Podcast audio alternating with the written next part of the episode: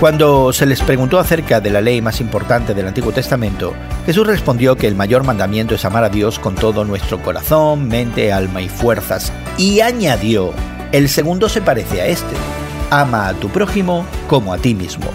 Y es que no se puede cumplir uno sin cumplir el otro.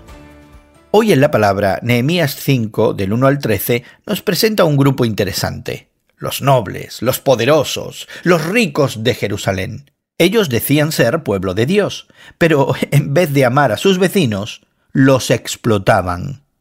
Es lamentable que ante la injusticia social y económica, muchos de nosotros asumimos que la pobreza es el resultado de alguna deficiencia moral del pobre.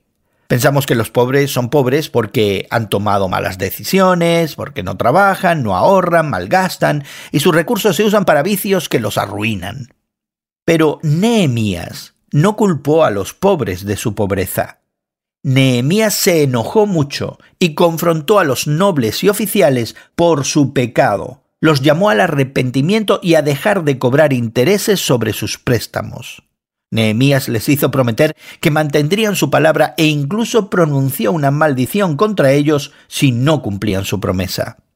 Quizás lo más importante es que Nehemías reconoció que la pobreza era en realidad un problema teológico, porque el abuso al pobre es resultado de falta de temor a Dios. ¿Y tú? ¿Qué crees de los pobres? ¿Cómo puedes amar verdaderamente a Dios y amar a tu prójimo? Hoy en la Palabra es una nueva forma de estudiar la Biblia cada día. Encuentra Hoy en la Palabra en tu plataforma de podcast favorita.